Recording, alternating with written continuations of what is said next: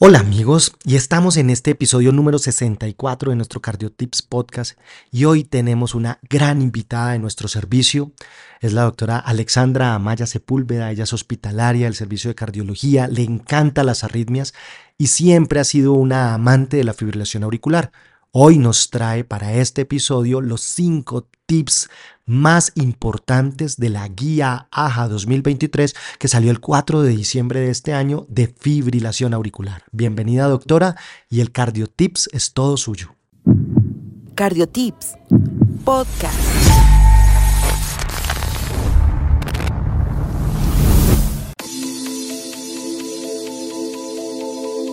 Doctor Conta, muchas gracias por la invitación. Extiendo un saludo muy especial a los oyentes de Cardiotip Podcast. Mi nombre es Alexandra Maya, soy médica egresada de la Universidad Pedagógica y Tecnológica de Colombia y para mí es un gusto hablarles hoy de los puntos claves sobre la actualización de la nueva guía AJA de fibrilación auricular 2023. La fibrilación auricular siempre va a ser un tema muy interesante para discutir y qué mejor que traer a la mesa esta actualización para repasar y aprender sobre esta arritmia cardíaca que afecta a millones de personas en todo el mundo. Recordemos entonces que se define como una taquiarritmia supraventricular con tres características electrocardiográficas que van a ser pauta en su diagnóstico intervalos RR completamente irregulares, cuando la conducción auriculoventricular no está afectada, ausencia de ondas P identificables y activación auricular irregular, evidenciados claro en un electrocardiograma de 12 derivaciones en al menos un trazado de 30 segundos. El día de hoy vamos a revisar cinco puntos clave en la actualización de la guía americana, teniendo en cuenta que hay varios conceptos que se refuerzan sobre la guía europea y algunos que valen la pena resaltar como mensajes para llevar a casa respecto a los cambios para esta nueva actualización del 2023.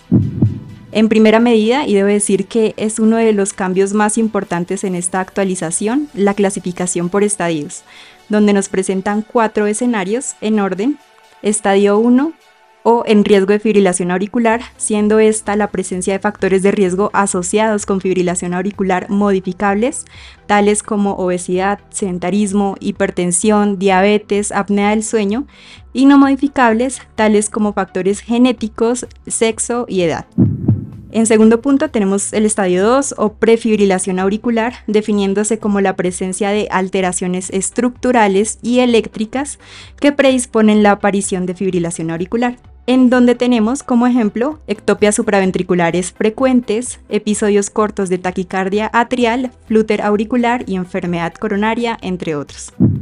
El estadio 3 o fibrilación auricular, que a su vez contempla cuatro subestadios, donde tenemos 3A, fibrilación auricular paroxística, que es intermitente menor a 7 días, 3B, fibrilación auricular persistente, que es continua entre 7 días y 12 meses, 3C, persistente de larga duración, continua mayor a 12 meses, y 3D, ablación exitosa, que es la ausencia de fibrilación auricular luego de una intervención percutánea o quirúrgica para eliminarla.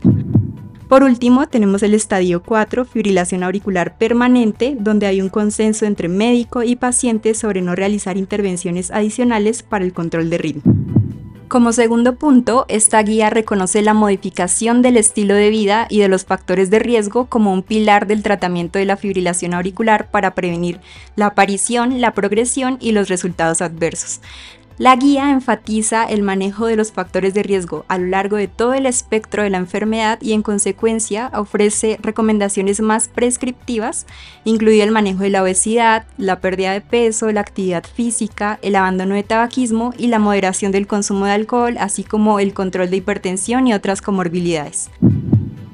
Como tercer punto, tenemos que parece que hay mayor flexibilidad en el uso de puntuaciones de riesgo clínico y expansión más allá del CHATS-BATS para la predicción de accidente cerebrovascular. Por cierto, pueden remitirse al capítulo 27 para mayor información sobre la escala. Las recomendaciones para la anticoagulación ahora se basan en el riesgo de eventos tromboembólicos anuales utilizando una puntuación de riesgo clínico validada. Sin embargo, los pacientes con una puntuación de riesgo anual intermedia que siguen sin estar seguros del beneficio de la anticoagulación pueden beneficiarse de la consideración de otras variables de riesgo para ayudar a informar la decisión o del uso de otras puntuaciones de riesgo clínico para mejorar la predicción, presentándonos a Garfield y a Atria, que contemplan otros factores tales como enfermedad renal, tabaquismo y presencia de proteinuria. En el cuarto punto, con la aparición de evidencia nueva y consistente, esta guía enfatiza en la importancia del tratamiento temprano y continuo de los pacientes con fibrilación auricular, que debe centrarse en mantener el ritmo sinusal y minimizar la carga de fibrilación auricular. Y en el quinto punto tenemos la ablación con catéter de la fibrilación auricular, que recibe una indicación de clase 1 como tratamiento de primera línea en pacientes seleccionados.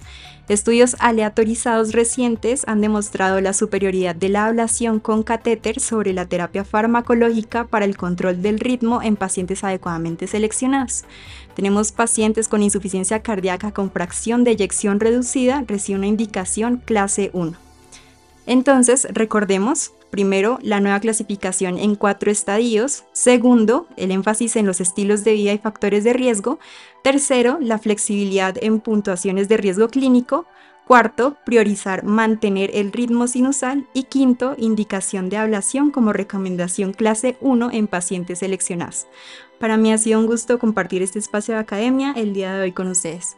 Bueno, y de esta forma terminamos este excelente episodio de nuestro CardioTips podcast. Doctora Alexandra, realmente muchas gracias porque nos deja un norte y un punto claro en el horizonte de estos cinco tips fundamentales de la guía de fibrilación auricular. Pero sí quisiera, doctora Alexandra, es conocer como su opinión en general para los estudiantes de medicina y personal en formación en este momento en el área de salud, si tuviera tres cosas que nunca debemos pasar por alto cuando tengamos un paciente con fibrilación auricular, ¿qué les diría, doctora Alexandra?